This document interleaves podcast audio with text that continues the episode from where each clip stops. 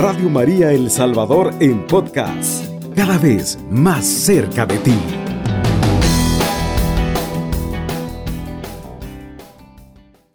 Bienvenidos hermanos, hermanas, a este programa. Les saluda el Padre Roque Regalado. En este día quiero agradecer el espacio que me brinda Radio María para compartir con ustedes. En esta Semana Santa un tema muy importante que es la Eucaristía compromiso de caridad. Para los cristianos, desde el Concilio Vaticano II, hemos tomado conciencia de la importancia de la Eucaristía como fuente y culmen de la oración de la Iglesia. Un cristiano católico que no vive su Eucaristía no está completando su vida cristiana. Falta la parte de la vida sacramental Vida sacramental que no está divorciada con la vida de cada uno de nosotros en la cotidianidad. Quisiera comenzar con algunos textos del Evangelio que nos van indicando cómo la Eucaristía se une a ese compromiso de caridad. Son como dos caras de una misma moneda. Por una parte, el acto de la fe, la celebración de la vida, la celebración del amor en la Eucaristía, donde Cristo se hace presente, y por otro lado, la vida que se vive en el amor y en el compromiso con los hermanos y con el Señor. En primer lugar, en el Evangelio de San Juan, capítulo 6, versículos 55 al 57, que son eh, el texto por excelencia de la teología eucarística. San Juan habla ahí del pan de vida. Y en los versículos del 55 al 57 dice de la siguiente manera, porque mi carne es verdadera comida y mi sangre verdadera bebida. El que come mi carne y bebe mi sangre permanece en mí y yo en él. Lo mismo que el Padre vive, me ha enviado y yo vivo por el Padre también el que me coma vivirá por mí. Cuando San Juan habla de vivir por, es decir, de vivir por Jesús o de que Jesús vive por el Padre, está haciendo referencia no solo a que el Padre es la fuente de la vida y que Jesús es la fuente de la vida para nosotros, sino que nuestra vida misma es una comunión de voluntad con Cristo y con el Padre es una comunión de voluntades. Entonces vivimos porque Jesús nos inspira. Vivimos porque el Padre nos inspira. El amor nos inspira el bien para los demás. Por esto Jesús va a decir, el que me come vivirá por mí. Aquí hay una unión teológica entre el acto de comer el cuerpo del Señor y de vivir por el Señor, vivir para el Señor. Juan capítulo 14 versículos del 33 al 35 es el texto de la última cena. Sin embargo, en el Evangelio de San Juan no hay una narración de la institución de la Eucaristía o de las palabras de institución de la Eucaristía, sino al contrario lo que tenemos es el signo del lavatorio de los pies que Jesús hace a los apóstoles y luego tenemos un discurso de despedida.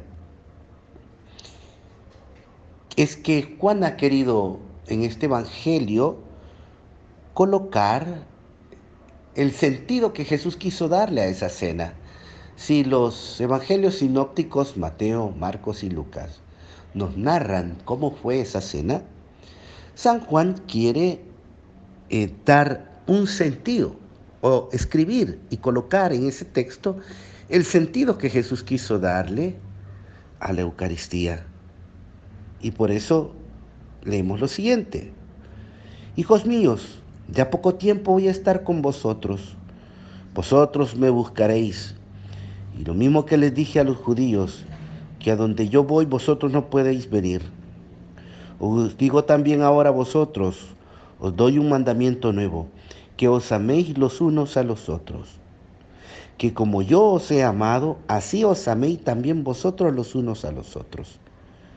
En esto conocerán todos que sois discípulos míos, si os tenéis amor los unos a los otros. Es muy claro el sentido que Jesús ha querido darle a su despedida, entregando un mandamiento, que es el mandamiento del amor. Que nos amemos los unos a los otros como Él nos ha amado. ¿Y cómo nos ha amado Jesús? Dice el texto al inicio del Evangelio de, este capítulo 14 que Jesús se reunió a cenar con los suyos y habiéndolos amado hasta el extremo, este es el límite de Jesús, el extremo, habiéndolos amado hasta el extremo, sabiendo que regresaba al Padre, y hace entonces el signo del lavatorio de los pies, para enseñarnos que el amor es también servicio, que el amor también es entrega, es despojo, es servir al otro. En este sentido, los evangelios no se equivocan. Unen la Eucaristía con la entrega. Unen la Eucaristía con el camino de Jesús, que es el camino del amor. Pero no estamos hablando de un amor romántico o de un amor sentimental. Jesús se refiere al amor en el texto bíblico en griego aparece la palabra agape, que es amor fraternal, amor de entrega a los hermanos. No es eros, que es en griego el amor romántico o el amor apasionado entre una pareja, sino que se ocupa la palabra ágape, que es amor de entrega, amor fraternal. Es un amor sublime en este sentido, de dar la vida por los que se quieren, dar la vida por los que se aman. Por esto es que los evangelios sinópticos han colocado en la narración de la institución de la Eucaristía, han colocado las palabras de Jesús que hacen una referencia directa a su muerte en la cruz. Hacen una referencia directa a su entrega extrema en la cruz. San Juan, que ha querido darle el sentido a esa cena, nos recuerda entonces que es importante el camino del amor junto a la Eucaristía. El que come mi carne, bebe mi sangre, vivirá por mí y permanecerá en mí, dice Jesús. Y si permanecemos en Él y vivimos por Él, somos sus discípulos. Pero lo que distingue a los discípulos es el amor. Así lo dice el Evangelio. En esto conocerán todos que sois discípulos míos, si os tenéis amor los unos con nosotros, si os amáis los unos a los otros, con este amor de fraternidad, con este amor de preocupación por el otro, de entrega al otro, de entregar la vida, de dar la vida de manera extrema. La Eucaristía entonces nos posibilita en este sentido a amar hasta el extremo. Y no solo nos posibilita con las gracias, sino que nos compromete también. Participar de la mesa del Señor es un compromiso, por eso llamamos comulgar. Comulgar que es no solo el acto de comer el cuerpo del Señor en la Eucaristía, sino que es comulgar con la voluntad de Dios, entrar en comunión con la voluntad de Cristo, que es que nos amemos los unos a los otros. Entonces cuando decimos voy a ir a comulgar, estoy diciendo voy a ir a hacer comunión de voluntad con Cristo, que mi voluntad se una a la voluntad de Cristo y que haga de una u otra manera transformación de mi persona. Permanezca Él en mí en la medida que mi voluntad permanece en Él que mi voluntad permanece guiada por su palabra y sostenida por su amor. San Juan pues entonces nos deja claro la unión del amor con la celebración de la cena del Señor. Vamos a ver eh, cómo también los sinópticos hacen referencia a este acto sublime de amor que se ve reflejado en la entrega de la cruz, del Calvario. Cuerpo entregado, sangre derramada. Es importante que leamos ¿verdad? en conjunto los evangelios para entender el misterio eucarístico y lo que conlleva este misterio eucarístico. Estás escuchando Radio María 107.3 FM. Hermanos, hermanas, estamos meditando en la Eucaristía compromiso de caridad. Y hemos visto cómo San Juan une el amor con el comer y el beber el cuerpo del Señor. Los sinópticos también, como decíamos, hacen referencia a el acto de entrega de Jesús. Por ejemplo, Mateo 26, 26, 28 dice de la siguiente manera. Mientras estaban comiendo, tomó Jesús pan y lo bendijo. Lo partió y dándoselo a sus discípulos dijo, tomad, comed este es mi cuerpo. Tomó luego una copa y dadas las gracias, se la dio diciendo, bebed de ella todos, porque esta es mi sangre de la alianza que se derrama por muchos para perdón de los pecados. Aquí está la referencia eh, directa del cuerpo entregado y de la sangre derramada para el perdón de los pecados, como una alianza entre Dios y nosotros, los seres humanos. Alianza irrompible, porque se ha hecho en el amor de Dios y en nuestro amor. Así pues, este signo del pan y del vino es uno de los actos de entrega en la cruz. Está unido a ese acto, cuerpo entregado, sangre derramada.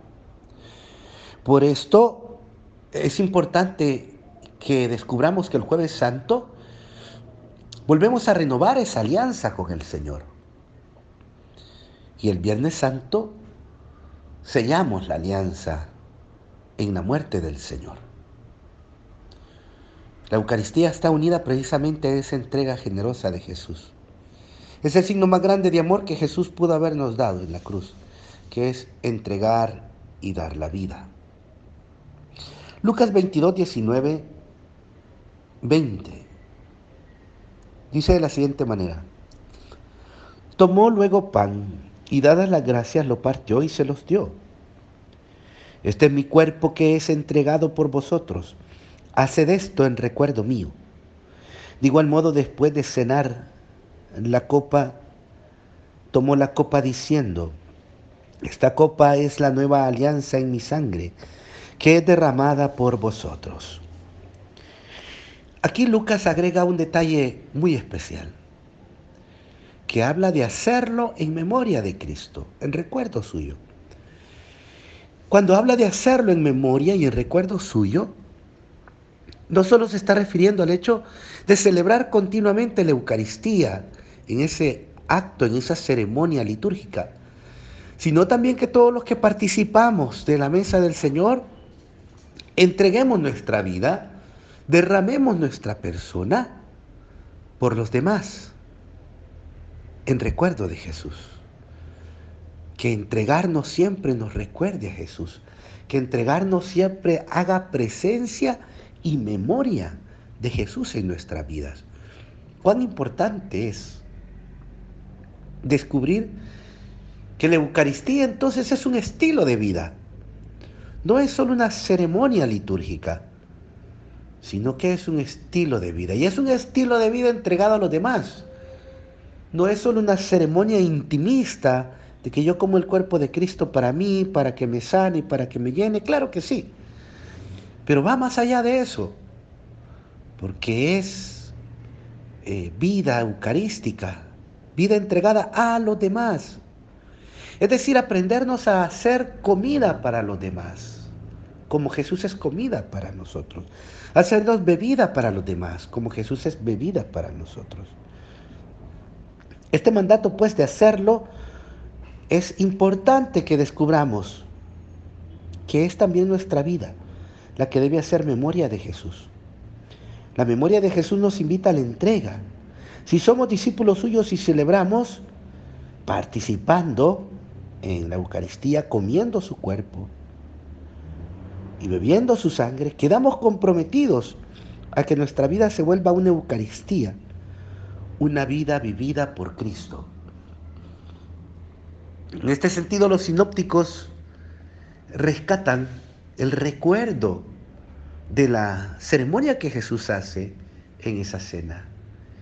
El acto de partir el pan, el acto de bendecir el vino y repartirlo. Hay que señalar que tanto el pan y el vino son elaborados de manera que son muy significativos para la iglesia. En primer lugar, el pan es elaborado con granos de trigo. Cada grano es individual y está separado.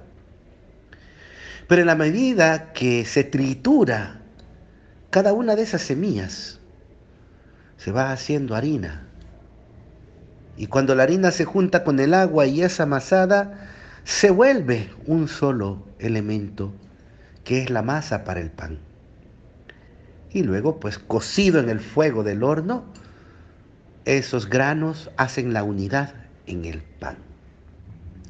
Qué signo más hermoso para la iglesia también, que cada uno somos individuales, pero que al dejarnos triturar, al dejarnos amasar por el agua del Espíritu y el dejarnos cocer por el fuego del Espíritu, nos hacemos una sola iglesia, un solo cuerpo.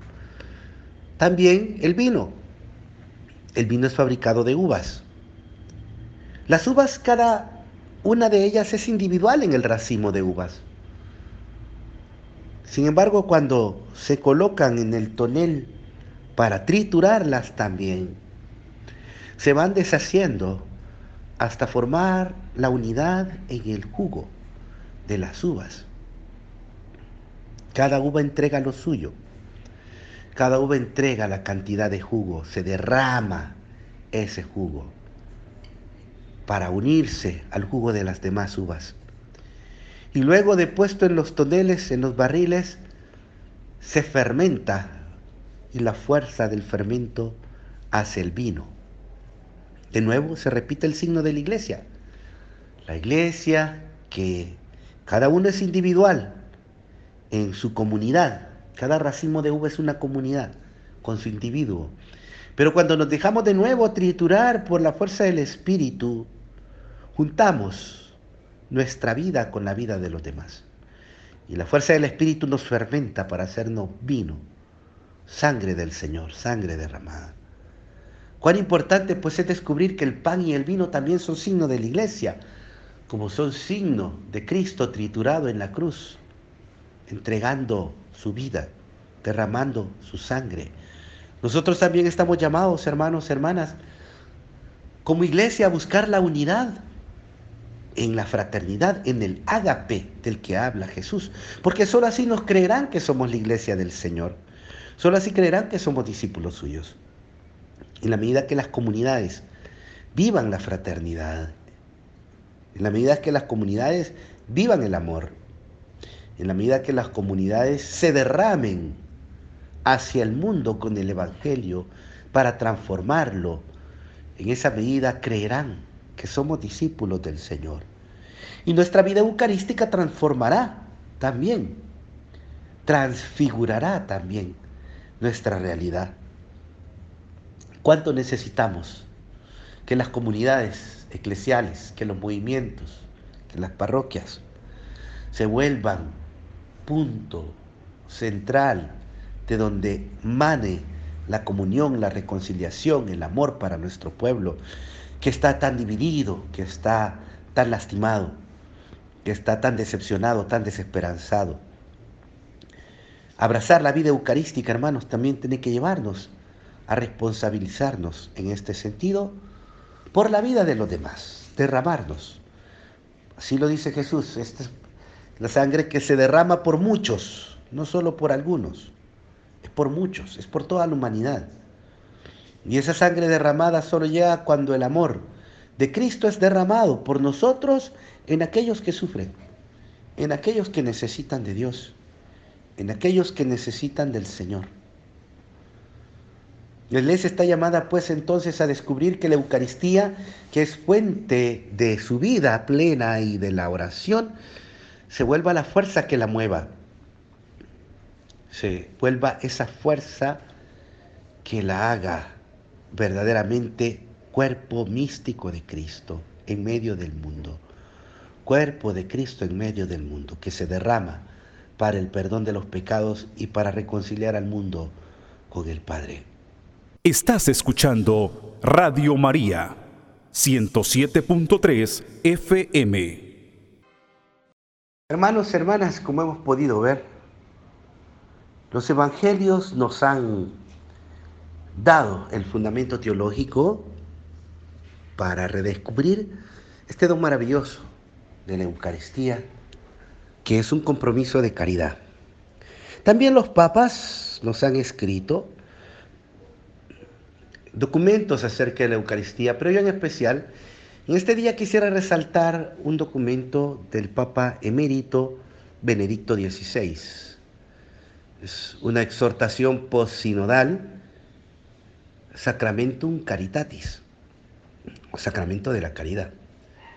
Un documento que fue escrito por el Papa Benedicto XVI después del Sínodo de Obispos que reflexionó sobre el tema de la Eucaristía en la situación actual de la Iglesia. Y dentro de ellos hay algunos numerales que yo quisiera compartir con ustedes. Son tres numerales y quisiera también reflexionar con ustedes. El número 85 de Sacramentus Caritatis dice de la siguiente manera. La misión primera y fundamental que recibimos de los santos misterios que celebramos es la de dar testimonio con nuestra vida. El asombro por el don que Dios nos ha hecho en Cristo infunde en nuestra vida un dinamismo nuevo, comprometiéndonos a ser testigos de su amor. Nos convertimos en testigos cuando por nuestras acciones, palabras y modo de ser aparece Dios y se comunica. Se puede decir que el testimonio es el medio con el que la verdad del amor de Dios llega al hombre en la historia, invitándolo a acoger libremente esta novedad radical. El Papa Benedicto XVI está haciendo una invitación a que veamos con los ojos de la fe que quienes participamos de los misterios que nos dan la vida nueva en Cristo, nos convertimos en testigos del amor de Dios. Cuando con nuestras obras, con nuestra manera de tratar a los demás, con nuestras palabras, con nuestra búsqueda de igualdad y de justicia para los otros, con nuestro cuidado que tenemos con los más vulnerables y con el medio ambiente. En cada una de estas cosas Dios se manifiesta y se comunica también a las otras personas. Este testimonio, pues, es fundamental para que la evangelización llegue a los corazones de la gente. Muchas veces nuestras evangelizaciones no tienen la fuerza que deberían de tener precisamente porque no hemos todavía descubierto este gran compromiso de caridad y de amor que conlleva la Eucaristía y especialmente de ser testigos del amor de Dios para con los demás. Un amor comprometido, de entrega. En el número 88 del mismo documento nos dice el Papa Benedicto, cada celebración eucarística actualiza sacramentalmente el don de su propia vida que Jesús hizo en la cruz por nosotros y por el mundo entero. Al mismo tiempo, en la Eucaristía, Jesús nos hace testigos de la compasión de Dios por cada hermano y hermana. Nace así, en torno al misterio eucarístico, el servicio de la caridad para con el prójimo, que consiste precisamente en que en Dios y con Dios amo también a la persona que no me agrada o ni siquiera conozco. Esto solo puede llevarse a cabo a partir del encuentro íntimo con Dios. Un encuentro que se ha convertido en comunión de voluntad, llegando a implicar el sentimiento. Entonces aprendo a mirar a esta otra persona no ya solo con mis ojos y sentimientos, sino desde la perspectiva de Jesucristo. Qué importante descubrir también esta parte que nos dice el Papa Benedicto, el servicio de la caridad para con el prójimo. Solo nace en el encuentro íntimo con Dios. Y hay que aclarar aquí, encuentro íntimo, no encuentro intimista, es muy diferente. El encuentro íntimo hace que mi relación con Dios me lleve al encuentro con los demás, porque hay comunión de voluntad. Los encuentros intimistas solo buscan saciar nuestros sentimentalismos, sentir consuelo y, y no me lleva a una acción real de compromiso, de amor con el hermano. Pero aquí se habla de encuentro íntimo, que lleva al servicio de la caridad, que lleva incluso a aceptar a aquel hermano que yo no logro aceptar y a servirlo incluso. Y también lleva a mirarlo con los ojos de la caridad, de la misericordia. Son los mismos ojos con que me mira Jesús, con misericordia por mis miserias. Continúa el Papa en el número 88. De ese modo, las personas que encuentro, reconozco a hermanos y hermanas por las que el Señor ha dado su vida amándolos hasta el extremo. Por consiguiente, nuestras comunidades, cuando celebran la Eucaristía, han de ser cada vez más conscientes de que el sacrificio de Cristo es para todos y que por eso la Eucaristía impulsa a todo el que cree en Él a hacerse pan partido para los demás y por tanto a trabajar por un mundo más justo y fraterno. La mística eucarística entonces debe de llevarnos a descubrirnos a nosotros mismos como Eucaristías, o como dice Pablo en la carta a los romanos, hagan de su vida una hostia entregada al Señor, hostia que sirve para ser pan partido para los demás, cuerpo entregado, sangre derramada. Los mártires en este sentido son una configuración grandísima del misterio eucarístico. Su sangre derramada, su cuerpo entregado, por el pueblo de Dios, por la fe en Cristo, por la justicia, por un mundo más fraterno. Por último, en el número 89 dice el Papa, Cristo, por el memorial de su sacrificio, refuerza la comunión entre los hermanos y de muerto particular apremia a los que están enfrentados para que aceleren su reconciliación, abriéndose al diálogo y al compromiso por la justicia. No cabe duda de que las condiciones para establecer una paz verdadera son la restauración de la justicia, la reconciliación y el perdón. De esta toma de conciencia nace la voluntad de transformar también las estructuras injustas para restablecer el respeto de la dignidad del hombre creado a imagen y semejanza de Dios. La Eucaristía, a través de la puesta en práctica de este compromiso, transforma en vida lo que ella significa en la celebración. Como he afirmado, la Iglesia no tiene como tarea propia emprender una batalla política para realizar las sociedades más justas posibles. Sin embargo, tampoco puede ni debe quedarse al margen de la lucha por la justicia. La Iglesia debe insertarse en ella a través de la argumentación racional y debe despertar las fuerzas espirituales sin las cuales la justicia que siempre exige también renuncias, no puede afirmarse ni prosperar. Qué grande es este texto. La iglesia también tiene que luchar por la justicia y la Eucaristía es la fuerza para esa lucha. La iglesia logra despertar fuerzas espirituales como el deseo de igualdad, el deseo de, bienestar, la búsqueda del bien común, la búsqueda de la justicia, la indignación ante las injusticias. Todas esas son fuerzas espirituales. Y la iglesia, con su evangelización y con su discurso racional, su argumentación racional, despierta el anhelo por un mundo mejor en la humanidad. La, Eucaristía, sin duda, hermanos, hermanas, es el don más grande que Cristo nos ha dado. Pero es un don que debemos aprovechar para fortalecernos y abrazar también la vida eucarística, entregándonos para con nosotros, buscando la justicia, el amor, la fraternidad, la reconciliación. ¿Cuántas familias pasan peleadas por años? Bueno sería que esta Semana Santa, la Eucaristía, al participar de la Eucaristía, buscáramos iniciar procesos de reconciliación, de acercarnos a aquel que a lo mejor está enojado, que está disgustado o en desacuerdo. Hermanos, hermanas, pidamos a Dios pues que esta Semana Santa, que al celebrar las Eucaristías del misterio pascual, también nos anime a nosotros a vivir una vida eucarística, nos haga tomar conciencia de que somos también pan compartido para los demás, sangre derramada para reconciliar a los demás.